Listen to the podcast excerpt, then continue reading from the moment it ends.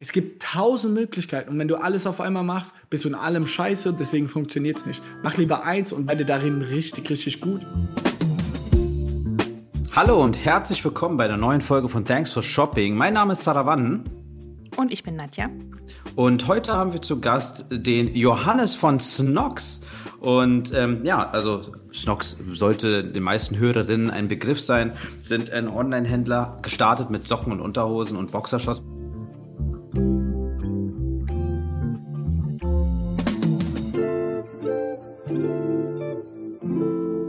Hallo Johannes. Hi Johannes.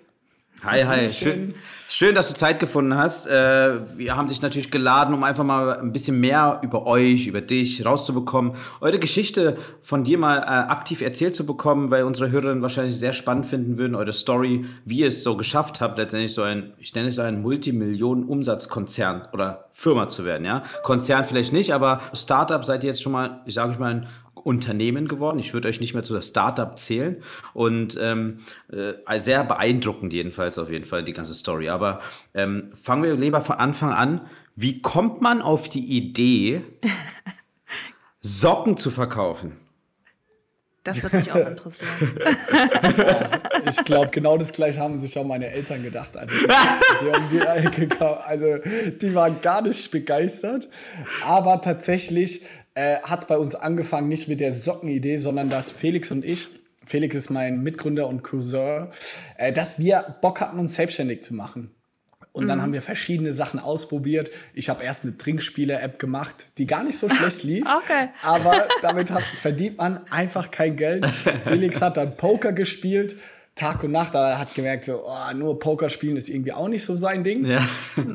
und dann war, kam das äh, Geschäftsmodell in den USA auf Amazon FBA. Ich weiß ja. nicht, kennt ihr beiden das? Natürlich, Natürlich. Amazon FBA. Fulfillment bei Amazon. Aber erzähl's, erzähl's Aber erzähl's gerne, gerne mal unsere ja. Hörerinnen, genau. Genau, Amazon FBA bedeutet, du hast es schon sehr gut äh, übersetzt, ist es Fulfillment by Amazon. Bedeutet am Ende des Tages, dass Amazon für dich die ganze Logistik übernimmt. Hört sich mal ganz in Ordnung an, aber das Geniale ist halt, du hast gar keinen Stress. Also du musst im Anführungszeichen die Produkte nur zu Amazon schicken, hm. kümmerst dich dann um dein Listing, um dein Marketing, aber den ganzen Kundenservice, Logistik, das macht Amazon für dich. Der große Vorteil ist, dass du schon als kleines äh, Unternehmen kannst du dann, sag ich mal, ein großes Volumen auffahren oder einfach hm. mal starten weil es halt super einfach ist. Also das war das Geniale und man muss sagen, Amazon FBA war für uns das erste Geschäftsmodell, das sich nicht angefühlt hat wie komm in die WhatsApp-Gruppe, schnell reich werden und sonst wie, sondern es war wirklich so, okay, das ist irgendwie schlüssig. Also ein physisches Produkt zu verkaufen auf Amazon, wo man ja selber auch viel bestellt hat und Kunde ist, das hat irgendwie Sinn gemacht. Und dann haben wir lange rum überlegt, okay, was könnten wir denn verkaufen? Und zu dem Zeitpunkt habe ich mit Sneaker kaufen und verkaufen ein sehr gutes Geld auch verdient. Auch noch das. Schön. Sneaker Reselling. ja, Davon richtig. erzählt mir Sarah auch öfter mal. Da bin ich, da bin ich im Game bin ich auch dabei, ja. ja. Echt? Das Bist du so ein Sneakerhead? Ne, an Sneakerhead würde ich jetzt nicht sagen. Also ich habe ein paar Sneaker, die holte ich, habe noch nie angefasst. Äh, meine Frau äh, sagt auch öfter mal, warum ziehst du den nicht an? Würde doch super passen und so. Ich so, nee, fasse ich nicht an. Das ist einfach eine gute Investition. Geil, ja, genau da komme ich irgendwie auch her. Als junger Student äh, lief das auch wirklich super gut. Und dann habe ich gemerkt, die Leute geben ein paar hundert Euro für Sneaker aus, aber irgendwie die Socken kaufen sie trotzdem bei HM, Zara, Primark. Und so sind wir irgendwie auf die Idee gekommen, Socken zu machen und zwar Socken auf Amazon zu verkaufen. Und das war eigentlich unser Geschäftsmodell. Wir wollten irgendwie coole Socken, eine coole Brand irgendwie zu einem vernünftigen Preis und vor allem dort verkaufen, wo wir zum damaligen Zeitpunkt war das doch ein Ticken innovativ, muss man sagen. Heute denkt man so, hä? Aber bei Amazon gab es nicht so viele Sockenanbieter, die das auch geil gemacht haben. Und so sind wir am Ende des Tages gestartet. Klar, die Idee ist super. Also eigentlich auch wirklich. Also ich bin ja generell auch, wenn ich Sneaker anziehe, müssen die Socken auf jeden Fall auch passen zu den Sneakern etc. Das gehört alles dazu. Aber habt ihr eine Umfrage gemacht? Habt ihr irgendwie ein Proof of Concept? Oder habt ihr irgendwie einfach nur euer Umfeld gefragt oder auch mal außerhalb des Umfelds? Oder, wie, oder hat man einfach mal gesagt, wir gehen jetzt das Risiko ein, los geht's? Tatsächlich, ey, wir waren so naiv. Wir haben gar kein Market Research gemacht. Und einfach losgelegt. Und Super. das muss ich schon sagen, in den letzten fünf Jahren haben wir da auch uns verändert und man musste sich jetzt irgendwie verändern, man muss mehr strategisch hm. denken etc. Aber so natürlich und wo Felix und ich beide herkommen, wir sind sehr naiv und sehr, sehr risikobereit und äh, das hat uns am Anfang super, super gut getan und man muss auch dazu sagen, wir hatten Glück. Also mit unserem ersten Produkt haben wir im ersten Monat 15.000 Euro Umsatz gemacht. Das war wow. für uns zwei Studenten, ja. war das so, what the fuck, was geht hier ja. eigentlich ab? Und das muss man einfach klar so sagen. Man braucht Glück, man braucht Timing und das ist extrem wichtig.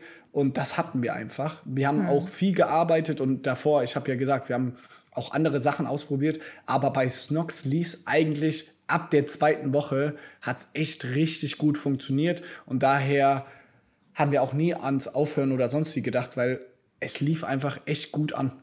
Sehr gut. Also, also grundsätzlich finde ich es sehr super, Risiko eingehen, Unternehmergeist, ne? Das ist, ist ja super wichtig auch letztendlich. Ne? Also ich selber habe ja auch mal gegründet und das muss ja, das gehört dazu und auch dieses letztendlich dieses Risiko eingehen und einfach mal machen. Ich glaube, äh, das ist super wichtig auch für unsere Hörerinnen letztendlich. Man muss, man darf sich nicht trauen. ja, genau, nicht trauen, nicht so tot sezieren und warten und warten, weil manchmal ist man dann auch, hat man zu lange gewartet, jedenfalls. Ähm, ich habe mal irgendwo einen Artikel gesehen, ich weiß gar nicht, irgendwo im Netz über euch, äh, da stand drin, dass, äh, glaube ich, bei, bei deiner Mutter zu Hause dann alles voll stand mit Kästen und ihr das natürlich selber verschickt habt. Ne? Das hört sich natürlich wieder so an, irgendjemand sitzt in der Garage und arbeitet wieder, aber es hört sich natürlich so klassisch an. Was, was, haben deine, was hat deine Mutter gedacht eigentlich, so, was, was sie da jetzt macht? So? Ey, die war also erstmal geil, wie gut vorbereitet du oder ihr seid. Äh, Finde ich immer super spannend und äh, ist ja auch eine Wertschätzung. Also dafür erstmal vielen Dank. Ey, es war wirklich so und es war nicht so jetzt, äh, dass er irgendwie rumgelogen wird, sondern es war wirklich so. Ich, man muss sagen, ich bin letztes Jahr, also 2020, bin ich erst ausgezogen. Also ich habe noch, also wir haben mit Snox echt mehrere Millionen gemacht und ich habe immer noch daheim gewohnt. Äh, daher, schön bei Mama. ja, schön bei Mama und wir haben 2016 angefangen und ich glaube, lass mich nicht lügen, 2018 haben wir das erste Mal unser erstes eigenes Lager aufgemacht, beziehungsweise mit einem Partner dann zusammen. Und bis dahin war es tatsächlich so, die Pakete kamen bei uns daheim an oder wir mussten die ganz am Anfang sogar noch in Frankfurt vom Flughafen irgendwie selber verzollen und abholen. Wir haben Ei. das alles Schritt für Schritt. Da oh. kommt wieder diese Naivität raus. Wir haben gedacht, man kann das einfach bestellen und dann ruft der Zoll an, ihr müsst die Sachen abholen. Und wir hatten so, what the fuck? Und die, um die Story kurz äh, fertig zu machen, wir sind dann, ich hatte so ein Lupo, also das ist wie so ein kleiner Po. Boah, so einen hatte ich auch mal. Ein Raumwunder, ein Raumwunder. ja, leider war es nicht ein zu großes Raumwunder, weil wir kamen da an in Frankfurt und dann, ey, Verzollung. Dann haben die gesagt, ey Jungs, die Formulare, die ihr da ausgefüllt hat, Katastrophe, wir kriegen das nicht. Also wir sind wieder heimgefahren, haben einen Drucker genommen, sind wieder hingefahren, haben gesagt, okay, was müssen wir anders machen in diesem Online-Formular. Da hat er uns das gesagt. Dann sind wir aber rausgegangen haben es verbessert und dann ausgedruckt, weil wir den Drucker ja mitgenommen haben.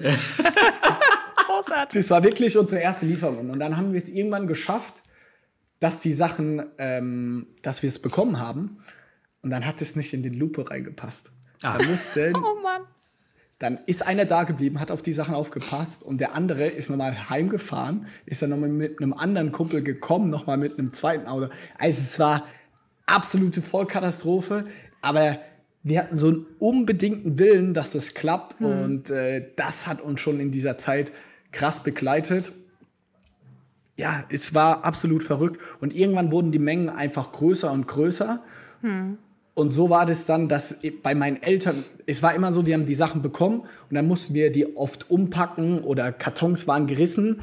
Und dann haben wir die neu verpackt und dann direkt aber auch wieder zu Amazon geschickt. Und irgendwann wurde es so viel, dass wir das nicht mehr drin machen konnten sondern die Ware kam immer an, meistens so freitags. Und dann haben wir samstags bei uns äh, vorm Haus gibt es so eine Spielstraße, also okay. da fahren nicht viele Autos. Und dann haben wir der ganzen Straße immer die ganzen Socken verteilt und sortiert. Und dann Freundinnen von meiner Mama kamen dann vorbei und haben uns geholfen. Und dann haben wir die Sachen immer, ich komme aus so einem winzig kleinen Dorf, haben wir die Sachen immer zur Post gebracht. Und das daher, ab diesem Zeitpunkt haben, dann, haben wir uns ein eigenes Lager gesucht, weil wir haben alle Pakete zur Post in Ladenburg, so heißt das kleine Dorf, gepackt. Oh Gott, und das war Samstagmorgen. es ging gar nichts mehr. Die gesamte Postfiliale war an dem Tag voll mit unseren Sachen. Die konnten von Privatpersonen keine Pakete mehr annehmen. Oh und da haben Felix und ich gesagt, ey, jetzt ist es genug. Wir werden uns jemand suchen, der das für uns macht. Und meine Mama äh, war echt auch überhaupt gar nicht begeistert. Ja. Aber das Lager habt ihr letztendlich dann auch in eurer Nähe oder ist irgendwo in Deutschland oder ist das auch schon Lex irgendwo äh, wie Amazon FBA in irgendwelchen Lagerländern? Also in dieser ganzen Lagerthematik haben wir eine, auch eine verrückte Reise hinter uns. Wir hatten einen ersten Partner in Heidelberg. Das ist so ein, eine größere Stadt ähm, bei uns. Kennen wahrscheinlich die meisten Zuhörer. Da hatten wir unser erstes Lager. Dann hatten wir das wieder aufgelöst. Dann haben wir eins in Hamburg gemacht, weil das von der Logistikweg äh, viel Seekontainer kam an. Das dann aber einen Ticken günstiger. Äh, Das hat irgendwann auch keinen Sinn mehr gemacht. Dann haben wir unser komplett eigenes Lager aufgemacht, hier in Mannheim bei uns. Und äh, hatten da auch echt, ja, zehn Vollzeitleute. Wir hatten das noch mit einem befreundeten anderen Startup, Pure Lake, man vielleicht auch. Die sind auch relativ groß im E-Commerce. Und jetzt dieses Jahr tatsächlich haben wir unser eigenes Lager auch aufgelöst, weil wir gemerkt haben, Logistik ist einfach nicht so unsere Kern-DNA. Wir sind da jetzt nicht hammermäßig gut drin und das ist einfach ein Haifischbecken. Da gibt es andere, die können das viel besser als wir und daher haben wir uns dieses Jahr dazu entschlossen und haben wir es wieder abgegeben zu einem Logistikpartner, der ist in der Nähe von Mainz und von dort werden dann die Sachen zu Amazon geschickt. Und wir machen immer noch bis heute FBA, aber für den eigenen Online-Shop äh, machen wir quasi den Versand dort selber. Und ja, daher war das schon eine wilde Ritt mit dem ganzen Logistikthema. glaub ich. Logistik das begleitet uns echt doch Ein intensiv. Thema. Aber die, diesen Cut zu machen, ne? also wenn man anfängt mit Amazon, also ich kenne ja einige Online-Händler, die letztendlich auch äh, teilweise, so nenne ich es jetzt mal in meinen Worten, auf Amazon-Verkauf hängen geblieben sind. Ja? Also die, diesen Absprung zu schaffen, einen eigenen Shop aufzubauen und letztendlich, da, da, da gehört ja auch ein gewisses Know-how an Brand Building, Awareness, Online-Marketing etc. Ne? Das ist ja auch meine Welt. Äh, wie kamt ihr? Hattet ihr einen Background da schon oder wie kamt ihr drauf? Wie habt ihr das dann gut ausgebildet? Letztendlich müsst ihr ja irgendwie eine Vision gehabt haben. Definitiv. Und da kann ich dir absolut recht geben. So dieser klassische Weg, man macht irgendwie Amazon, FBA, dann hat man eine gewisse Größe und dann fängt man ja immer an zu grübeln, okay, wenn mein Account gesperrt ist, was ist dann? Also diese Abhängigkeit von Amazon kann man ja nicht wegreden. Das ist einfach der Fall. Und so war es auch von uns, würde ich sagen, eher opportunistisch, dass wir gesagt haben, jetzt nicht eine crazy Vision, dass wir gesagt haben, wir wollen mal irgendwann das und das haben, sondern es war eher aus dem Pain raus, ey, Amazon läuft bei uns super geil, wir haben aber Schiss, wenn der Account so ist, was machen wir dann? Also haben wir schon äh, angefangen, 2018, Mitte des Jahres, versucht, einen eigenen Online-Shop hochzuziehen. Gemeinsam mit einer Agentur hatten wir das damals gemacht. Die haben das Ganze mit Magento gemacht. Und Kenne ich. Ja.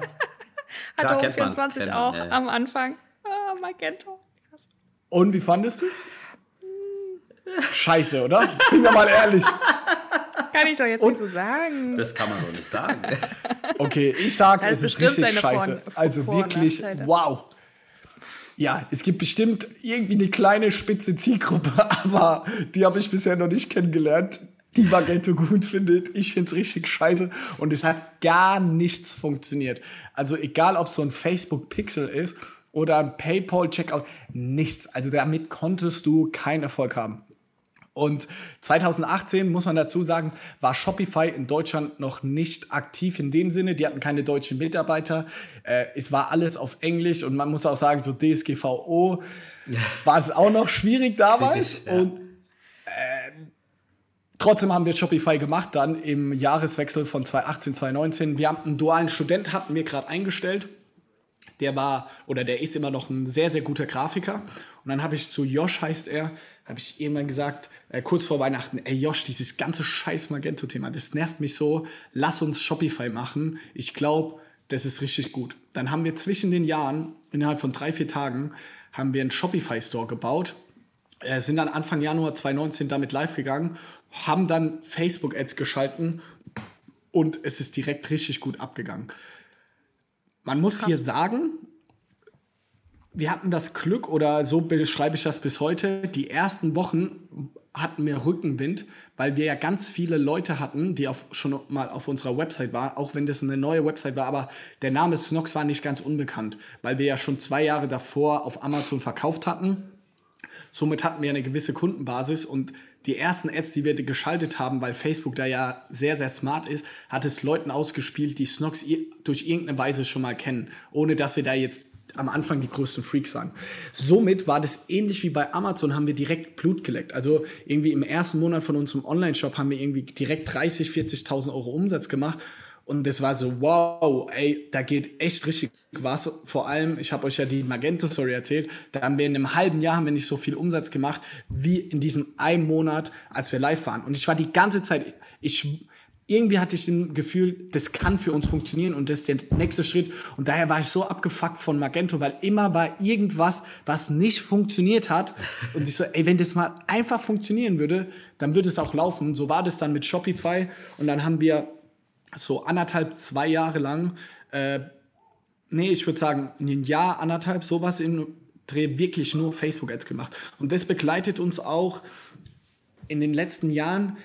Wir sind richtig obsessed. Wenn wir was machen, dann versuchen wir die Besten da drin zu werden oder das für uns so bestmöglich, wie es irgendwie geht, zu meistern, so einen richtig krassen Fokus drauf zu haben. Und das kann ich auch nur jedem Zuhörer und Zuhörerin, kann ich nur empfehlen, konzentriert euch auf eine Sache. Gerade im Online-Shop kann ich nur empfehlen, Facebook-Ads zu machen, weil man denkt so, okay, mache ich jetzt Print-Werbung, mache ich Google-Ads, mache ich Display, mache ich Shopping, mache ich Facebook, mache ich Instagram. Es gibt tausend Möglichkeiten und wenn du alles auf einmal machst, bist du in allem scheiße, deswegen funktioniert es nicht. Mach lieber eins und werde darin richtig, richtig gut. Das haben wir gemacht, um da jetzt äh, letztendlich deine Frage zu beantworten und haben dann erst nach und nach angefangen, E-Mail-Marketing zu machen, Google, jetzt Influencer Marketing, Events, so Step by Step, aber auf einem Thema sitzt immer, also auf einem Channel sitzt immer nur eine Person oder mehrere Personen und eine Person macht jetzt nicht auf einmal Influencer Marketing und Facebook als dass sie keinen Fokus hat, weil dann wird es nicht funktionieren.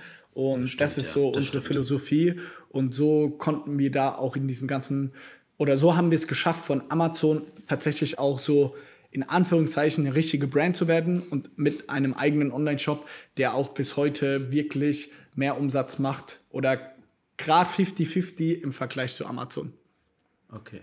Weil du ja schon gesagt hast, von Anfang an Amazon FBA, äh, wäre die nächste Frage eigentlich auch so, habt ihr gleich von Anfang an EU-weit gedacht letztendlich, also vom Verkauf her, oder war das erstmal nur DE, dann Dach und so? Also habt ihr da auch strukturiert, seid ihr, äh, habt ihr euch strukturiert erweitert oder, oder wart ihr letztendlich schon von Anfang an Gas geben. Einfach Gas geben. Man muss ja ehrlich sagen, ihr kennt euch damit besser aus. Steuerberater, international verkaufen, Umsatzsteuer, Schwellen und so. Yeah. Das macht keinen Spaß. Das ist die große, eklige Hürde. Ähm, ja, daher waren wir die ersten, würde ich sagen, drei Jahre, ey, ganz, also wir haben dieses ganze internationale Steuerwesen haben wir nicht gut gemacht. Und äh, Gerade Spanien ist immer eine riesengroße Herausforderung, da eine Steuernummer zu bekommen, etc. Das hat ewig lang gedauert und das ist dann eben nebenbei so ein bisschen mitgelaufen. Also jetzt im Amazon-Bereich, PanEU nennt sich das Ganze. Hm. Und wir haben dann letztes Jahr, also 2020 im Oktober, haben wir eine Vollzeitperson eingestellt, haben gesagt, ey, wir müssen das jetzt mal angreifen. Das haben wir viel zu stiefmütterlich behandelt. Die liebe Dame heißt Melanie und die macht einen mega geilen Job und somit machen wir dieses Jahr so zwischen 5 und 10 Prozent unseres Gesamtumsatzes machen wir ähm, europaweit über PanEU. Also wir sind da jetzt schon sehr erfolgreich. Wir haben den Umsatz irgendwie versechsfacht zum Vorjahr. Wir hätten, also, wir hätten damit schon früher starten müssen. Man muss sich halt immer nur überlegen, wir sind ein Bootstrap-Unternehmen äh, und wir haben uns schon immer die Frage gestellt, ist es nicht leichter in Deutschland zu wachsen als in Europa, wo wir niemand sind. Und somit haben wir uns die Frage über Jahre hinweg gesagt, hey, es fällt uns leichter in äh, Deutschland noch weiter zu wachsen als jetzt in Europa. Im Online-Shop-Bereich verkaufen wir äh, Deutschland und Österreich. Schweiz starten wir jetzt gerade, da das mhm. auch, ähm, kennt ihr euch auch besser aus, so mit den ganzen steuerrechtlichen Themen, Verzollung etc. auch gar nicht so einfach ist. Und dann werden wir in den nächsten Jahren Schritt für Schritt internationalisieren weiter. Aber diese Internationalisierung ist schon ein dickes Brett zu bohren im Online-Shop-Bereich. Ja, da hast Das du mir stimmt, gleich ja. schon die nächste Frage weggenommen, weil die Internationalisierung wäre jetzt die nächste Frage gewesen, beziehungsweise Drittländer. Äh, aber äh, kurz nur für unsere Hörerinnen, äh, Bootstrapped, Bootstrapping wurde gerade genannt. Also Bootstrapping ist eben letztendlich die Art und Weise, ein Unternehmen aufzubauen, ohne Fremdkapital von Investoren oder von anderen Herrschaften oder und Instituten äh, auf sich zu nehmen, aus eigener Kraft und eigenem Kapital es letztendlich Stück für Stück wachsen zu lassen. Nur, dass das auch nochmal einmal gesagt ist. Es gibt ja immer noch Leute, die ein paar Buzzwörter jetzt nicht so kennen. Ähm, okay, cool. Ähm, da, interessant ist, wie gesagt, dass ihr mit Socken angefangen habt. Dann kommen ja die Boxershorts dazu. Ne? Und wie macht ihr das? Eine Sache. Ihr macht euer Marketing sehr gut, weil ich werde verfolgt von euch, seitdem ihr angefangen habt, Facebook-Werbung zu machen. So, also ich, ich, ich werde werd verfolgt, daher finde ich es auch gut, dass du mal ein Gast bist hier bei uns. Aber äh, ihr habt jetzt vor kurzem, glaube ich, mit so Casual-Klamotten äh, gestartet. Sind so. Habe ich irgendwo in den Ads gesehen, glaube ich. Ich weiß nicht, oder es war vielleicht auch LinkedIn. Äh, Sind das die äh, Jogginghosen? Jogginghose. die Jogginghose Ja, hab ich gesehen, im genau, Shop. Da, ja, genau. Also, wie macht ihr das? Äh, Wie, wie entscheidet ihr denn, was das nächste Ding ist? Oder, wie gesagt, damals habt ihr einfach Risiko gesagt, komm, wir machen jetzt einfach mal, gucken wir mal. Macht ihr es immer noch so? Oder, oder macht ihr Umfragen bei euren, euren Kunden? Oder wie geht ihr das an, äh, Stück für Stück letztendlich die, die Bandbreite zu erweitern? Ja, sehr gute Frage und die beschäftigt uns schon sehr intensiv. Es gibt viele, glaube ich, sehr naheliegende Produkte, wo es total offensichtlich ist, wir sollten die machen. Beispiel, jetzt Skisocken rauszubringen, Wandersocken, irgendwie, das ist, glaube ich, sehr naheliegend. Aber jetzt in neue Produktgruppen vorzugehen, wie in eine Jogginghose, Sportklamotten etc., da haben wir tatsächlich eine Umfrage bei unseren Kunden gemacht. Ähm, wir haben ein Produktentwicklungsteam, das besteht aus äh, drei Vollzeitleuten, die wirklich da intensiv dann die Produkte auch entwickeln. Wir machen Market Research, wir gucken, hey, was geht bei Amazon, was sind Trends, was sind Trendfarben, was wird auch in anderen Shops gekauft, wie ist der Traffic. Also wir gehen da sehr, sehr, sehr datengetrieben hin. Aber ich muss euch auch sagen, am Ende des Tages, der Jogginghose war ein geisteskranker Erfolg für uns. Hätten wir niemals gedacht intern, weil wir gedacht haben, okay, neue Produktkategorie, das dauert einfach mit seiner Zeit. Wow, ey, das ist eingeschlagen wie eine Bombe. Und zwei Wochen davor haben wir so neue hohe Socken rausgebracht. Äh, so Business-Socken mit Karo, wo wir gedacht haben, okay, das wird Hammer. Und das war total scheiße. Also man kann das also man kann das sehr, sehr schwer antizipieren. Wir versuchen das gerade irgendwie datentechnisch aufzubereiten und zu verstehen, was läuft gut, was läuft schlecht. Auch Damenunterwäsche hat jeder uns für verrückt erklärt, dass wir jetzt in Damenunterwäsche im Februar reingehen. Monster. Also das ist so ein wichtiges Produkt für uns geworden, wo wir dann bei anderen Unternehmen hören, so den Frauenmarkt anzugehen, wenn man so eine krass sehr maskuline Marke hat, wie als Snox irgendwie wahrgenommen wird.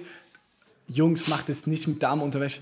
Ey, wir haben ab Tag 1 haben wir richtig gut Damenunterwäsche verkauft. Also, ich will hier nur klar sagen, manche Sachen laufen super gut und manche echt total beschissen. Und es geht hier wieder echt um Testen, Testen, Testen. Sehr gut vorbereitet sein.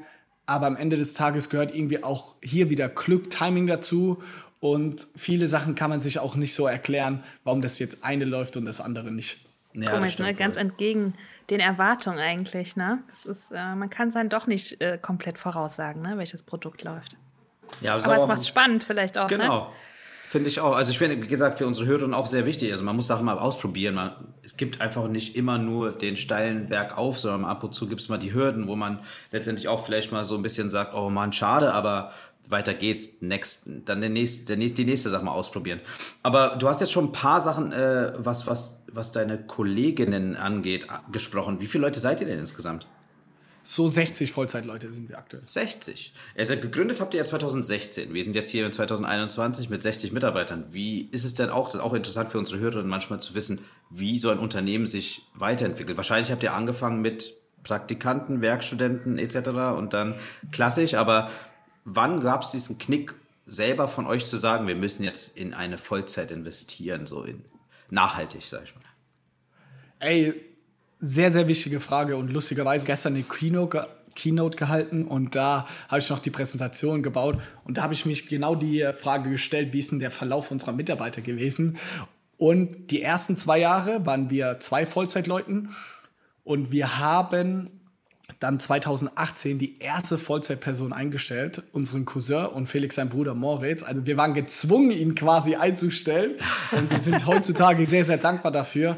Aber für alle Zuhörerinnen, das ist so schwierig, der erste Mitarbeiter oder Mitarbeiterin einzustellen. Das ist absoluter Pain. Wir haben uns das so lange vorgedrückt, weil wir haben uns auch erst nach zwei Jahren das erste Mal selber Gehalt ausgezahlt.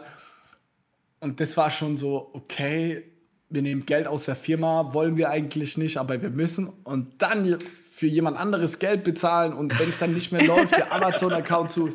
Also riesengroßer Schritt. Aber Druck als wir die er ja, Druck und ah, es fühlt sich irgendwie komisch an, aber es war die beste Entscheidung wirklich. Also sonst würde ich niemals heute hier sitzen und ich sehe so viele Leute, die diesen Schritt nicht gehen und deswegen vielleicht es nicht schaffen Erfolg würde ich jetzt nicht behaupten, weil man kann genauso gut erfolgreich sein, wenn man eine Person ist oder zwei. Aber ich meine, im Multionenbereich, vielleicht im E-Commerce zu sein, schaffst du einfach nicht als Zwei-Mann-Unternehmen. Das funktioniert nicht. Du musst Vollzeitleute einstellen. Und bis heute, wir hatten eigentlich noch nie so richtig Praktikant. Also dieses ganze Praktikanten-Game haben wir nie gemacht. Inzwischen sind wir auch nur Vollzeitleute. Wir haben, ich glaube, zwei Werkstudenten oder so. Aber hm ich bin so ein Typ ganz sogar gar nicht. Und ich finde es dann, dann ist ein Praktikant hier, dann mag er es hier, aber dann ist er wieder weg und dann weg, hast du Prozesse gebaut. Ah, ich bin ich einfach nicht so ein Fan von, bin ich ganz ehrlich. Daher haben wir 2018 sind wir dann sechs Vollzeitleute gewesen, 2019 dann so 20, 2020, also letztes Jahr waren wir dann so so 30, 35 und jetzt dieses Jahr sind wir 60, je nachdem, wie es jetzt noch bis Ende des Jahres läuft. Also ist es schon exponentielles Wachstum. Wachstum. Ja, und jetzt Wachstum. zum Beispiel am 1.10., also nächste Woche ist das, mhm. fangen auch sechs Vollzeitleute an. Also unser Tempo jetzt gerade ist schon echt crazy. Gerade die Woche haben wir wieder drei Vollzeitarbeitsverträge unterschrieben. Ja, ist auf jeden Fall ein crazy Tempo. Und ihr müsst euch auch überlegen, von vor Corona waren wir ähm, so roundabout knapp unter 20 irgendwie so plus minus. Mhm. Und jetzt während Corona auf nahezu 60 Leute rangekommen, je nachdem, wann man sagt, Corona wow. ist vorbei oder diese Remote Culture. Das ist, war schon eine, eine krasse Hürde und eine krasse Anstrengung so für Startups, für unsere Kultur. Wir haben auch viele junge Leute, das war mit die größte Challenge jetzt in den letzten 18 Monaten, das Tempo so beizubehalten, trotzdem irgendwie eine Führungskraft zu sein und trotzdem irgendwie Motivator für alle. Ja, ja, man muss ja zusammenwachsen auch, ne? Also alle neuen Leute müssen irgendwie sich finden und, und ins Team finden. Das ist gar nicht so einfach, ne? Also da stelle ich mir äh, schwierig vor. Also haben uns schon auch schon andere Einige, Gäste gesagt, ne, ja. ähm, dass das eine große Herausforderung ist, gerade in Corona mit Homeoffice und ähm, gar nicht alle immer im Büro und so weiter. Also grundsätzlich bei den Online-Händlern hat man es bei einigen, die auch wirklich erfolgreich waren in der Pandemie. Es hat ja auch nochmal so einen Rums gegeben in den Umsatzzahlen bei vielen.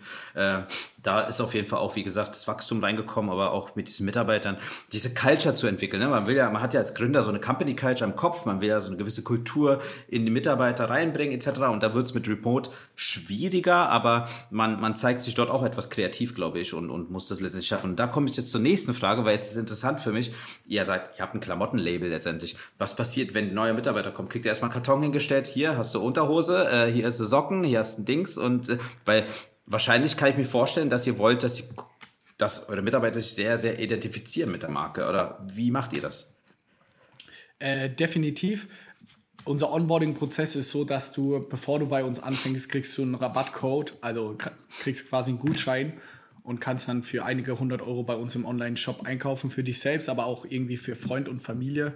So, das ist äh, eine Sache. Wenn er ankommt, hat er quasi, trägt er schon Snox und ist nicht so, dass, weil bei Klamotten ist ja, welche Größe will er jetzt? Mag jetzt ein bisschen weiter, lockerer, ja. daher bestellen wir das, ich, wir ihm nicht vorher und stellen das hin, auch wenn es so vom Überraschungseffekt bestimmt noch mal cooler wäre. Ja.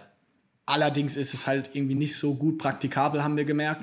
Wenn er aber dann ankommt, äh, liegt auf seinem Platz ähm, ein Pulli tatsächlich noch. Die Größe kann man dann schon noch besser abschätzen.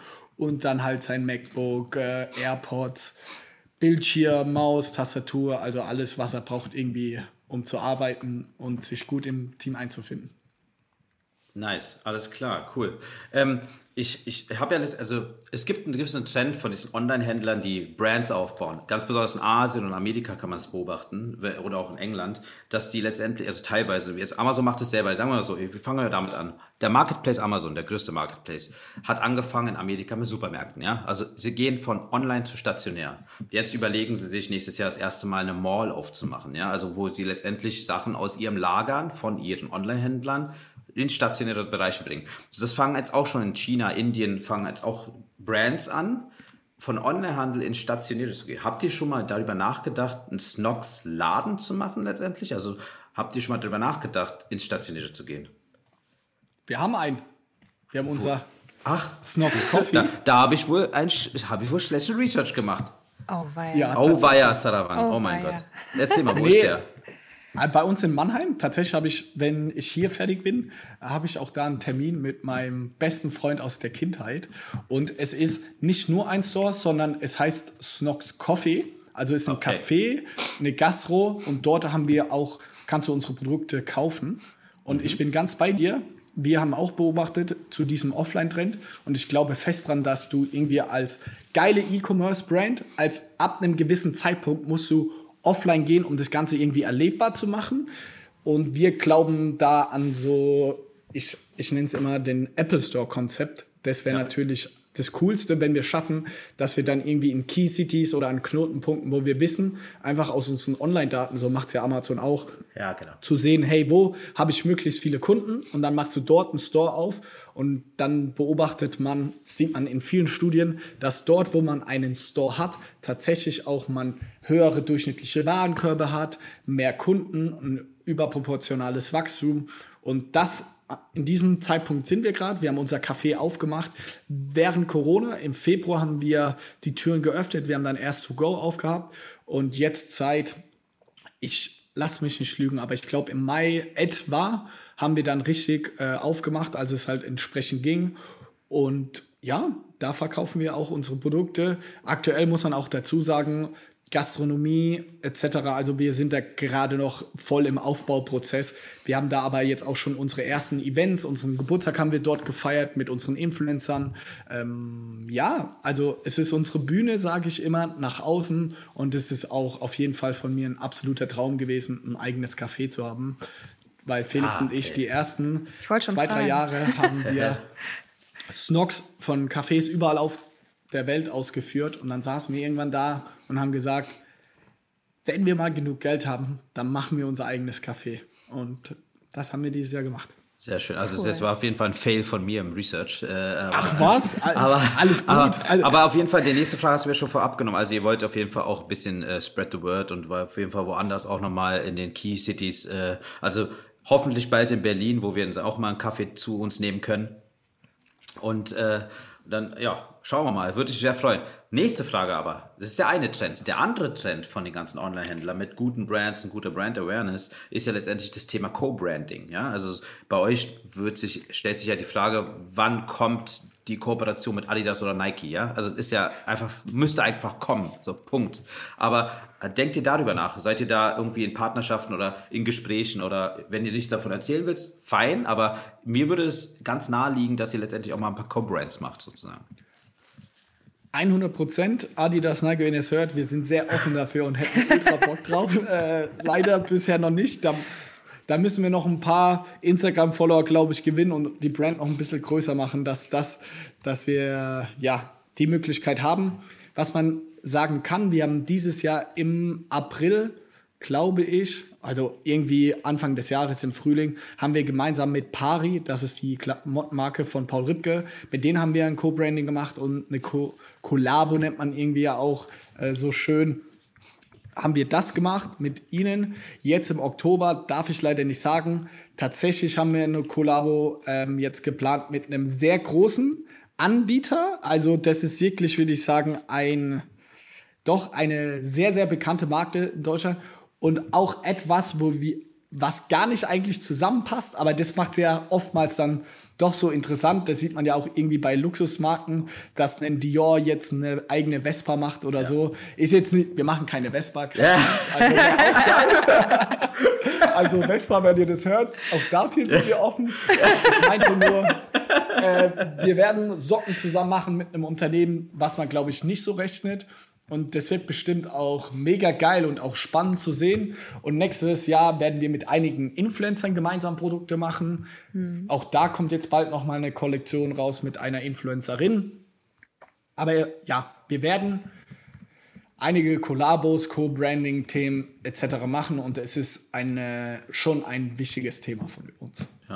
Auch das nächste, du nimmst immer die Fragen gleich vorab weg. Ne? Also die nächste Frage wäre jetzt auf jeden Fall auch das Influencer-Marketing. Ne? Also es ist ja auch so eine Thematik, die letztendlich relativ spät meiner Meinung nach in Deutschland angekommen ist. Äh, und äh, es gibt immer verschiedenste Arten und Weisen, wie man da rantritt äh, als, als Unternehmen. Und wie macht ihr das? Geht ihr auf Leute zu, die ihr kennt? Oder, oder äh, geht ihr wirklich auf, also es gibt ja die klassische Variante, die einige Großkonzerne jedenfalls machen, die gehen auf eine Agentur zu, die haben da ihr, ihr, ihr Portfolio etc. Oder wie ist es bei euch? Kommt es über Freundeskreis, Bekanntenkreis, Kundenkreis zustande? Oder wie wählt ihr die Influencer, Influencerinnen aus, die letztendlich eure Brand ja irgendwie in die Öffentlichkeit treten sollen? Also wir haben ein Team in-house aufgebaut und man muss auch hier nochmal an der Stelle erwähnen, wir haben Influencer-Marketing bei einer der Channels, die wir überhaupt nicht geschafft haben zu meistern. Also ich habe den Trend, haben wir schon lange gesehen, weil wir, ich hatte es ja schon erzählt, die, unsere Freunde von Purelay, das ist eine Schmuckmarke, die sind darüber unfassbar gewachsen und mit dem haben wir ein Lager geteilt, das sind sehr gute Freunde von uns und die haben mir das immer erzählt ich war so, das kann doch nicht wahr sein. Das läuft bei denen so gut und wir haben getestet und es hat nie funktioniert. Also nein, es hat einfach nicht funktioniert. Und dann, wenn man so Podcasts von mir, glaube ich, vor einem guten Jahr sich anhört oder zwei, habe ich immer gesagt, Influencer-Marketing funktioniert für uns nicht, Blödsinn, Schwachsinn. Und dann kam es, dass wir eine neue Kollegin ins Team bekommen haben, tatsächlich ähm, die hat das Influencer-Marketing bei Purelay groß gemacht, hat ah. das Ganze aufgebaut und die ist zu uns gewechselt aus privaten Gründen und wir sind trotzdem mit Purelay super gut und das war alles in Absprache. Aber so kam es, dass die liebe Ricarda zu uns gekommen ist. Die hat gesagt, sie wird es für uns schaffen und Johannes, bitte probieren wir das nochmal aus. Dann habe ich gesagt, Ricarda, du hast Budget X, teste das aus, ich habe mir die Zähne dran ausgebissen. Ich habe es überhaupt nicht geschafft. Aber mach, was du willst. Ich bin gespannt. Und es ist einfach durch die Decke gegangen. Ich muss sagen, Influencer Marketing ist dieses Jahr der Channel im Online-Shop, der am schnellsten und am stärkst wachsenden ist. Und sie hat es wirklich geschafft. Also da nochmal Chapeau. Und das ist das, was mir auch so unfassbar viel Spaß macht in der jetzigen Phase, dass so tolle Leute in unser Unternehmen kommen und einfach viel besser sind als ich. Und das zu sehen von außen irgendwie, der Trainer, der selber nie gut Tore schießen konnte, das jetzt zu sehen, das macht mich extrem glücklich. Und daher ist Influencer Marketing im Jahr 2021 wirklich ein sehr guter Kanal für uns gewesen, geworden. Aber es war es in der Vergangenheit überhaupt gar nicht. Sehr cool, sehr cool. Alles klar. Also, ich, also ich, eure Story, die ist ja, wie gesagt, meiner Meinung nach noch am Anfang. Ihr habt doch viel, viel vor, glaube ich. Äh, ich hoffe. Vor, ja, bestimmt. Klar. Also da glaube ich dran auf jeden Fall. Und ihr habt, wahrscheinlich habt ihr auch noch irgendwie voll viele neuen Verticals auf Lager, die ihr da rausbringt von der Klamotte her. Da wärst du, würde ich ja gern mehr hören, aber wahrscheinlich ist das alles noch in den Schubläden. Äh, aber alles gut. Ich werde auf jeden Fall mal im Café vorbeischauen, weil ich bin öfter an der Weinstraße, weil meine Frau kommt aus Rheinland-Pfalz. Äh, ah, daher, daher, sag Bescheid, dann gehen wir einen Kaffee trinken. Sehr, sehr gern und bin auch öfter in Mannem und daher äh, kann ich, äh, bin ich da auf jeden Fall mal offen für und äh, werde mal euren Kaffee testen. Und vielleicht auch einkaufen natürlich. Ich werde auf jeden Fall, ich habe auch Socken von euch, die mit dem bunten Schriftzug. Äh, die habe ich ja, aber äh, ich werde auf jeden Fall auch Jogginghose mal testen, weil ich, wer mich privat kennt, ich trage privat sehr oft Jogginghosen. ich ich schenke dir eine. Ich schicke dir einen Rabattcode. Dann oh, vielen lieben Dank. Nee, also ich, ich habe mich privat bin ich, also meine Nachbarn, ich bin in, in der Corona-Phase jetzt mal was Privates, ja. Also ich bin in der Corona-Phase umgezogen in so ein, in so ein Neubaugebiet, also ein Neubau, äh, Erstbezug, alle hier neu eingezogen. Und die Ma Masse von denen hat mich einfach privat immer nur in Jogginghose gesehen. Wenn ich da mal angezogen bin, zum Büro gehe oder zu einem Termin gehe, alle so, wow, du ziehst auch mal was anderes an, ja? Ist, aber, aber das ist, also mich kennt man wirklich privat sehr oft mit Jogginghose. Ich habe eine breite, breite Auswahl an Jogginghosen von diversen Der perfekte Marken. Produkttester für uns. Du bist ja ein Jogginghosen-Profi. Ja, Sneaker und Jogginghose, das ist, ist, ist, schon, ist, ist, schon das Ding so. Alles klar. Aber danke, Johannes, nochmal, wie gesagt, für deine Zeit. Äh, ja, vielen Dank. Wir haben sehr viele sehr Insights mitgenommen. Unsere Hörerinnen, glaube ich, haben auch einiges mitnehmen können äh, und lernen können. Das ist das Wichtigste an allem hier. Und äh, vielleicht äh, kriegen wir es nächstes Jahr nochmal hin, äh, dass wir da auf jeden Fall vielleicht bis dahin wahrscheinlich ist, ist wie gesagt, diese Kooperation, die am Ich bin total neugierig. Oktober. Ich auch. Ne, Johannes? Oktober. Ich kann es euch gleich sagen. Euch. Ja. Dann werden wir auf jeden Fall nochmal eine Aufnahme machen. Äh, aber ansonsten, wie gesagt, äh, wünsche drücke ich euch die Daumen. Viel Erfolg äh, ja. beim Wachsen und beim Skalieren. Und man kann einfach nur sagen, Chapeau, äh, wirklich super gemacht. Tolle Story. Und auch an euch, liebe Hörerinnen, danke, dass ihr wieder dabei wart bei einer neuen Folge von Thanks for Shopping. Abonniert uns auf eurem Favorite-Kanal. Äh, hört rein, hört in andere Folgen rein. Unsere ganzen Gäste und Gästinnen haben echt einiges zu bieten. Und äh, ansonsten hören wir uns in zwei Wochen wieder, wenn es wieder heißt Thanks for Shopping. Und ich wünsche euch bis dahin alles Gute. Bis dann. Tschüss. Bis dann. Tschüss. Tschüssi.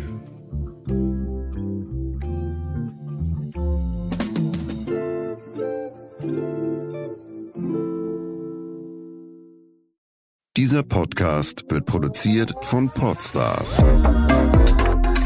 bei OMR.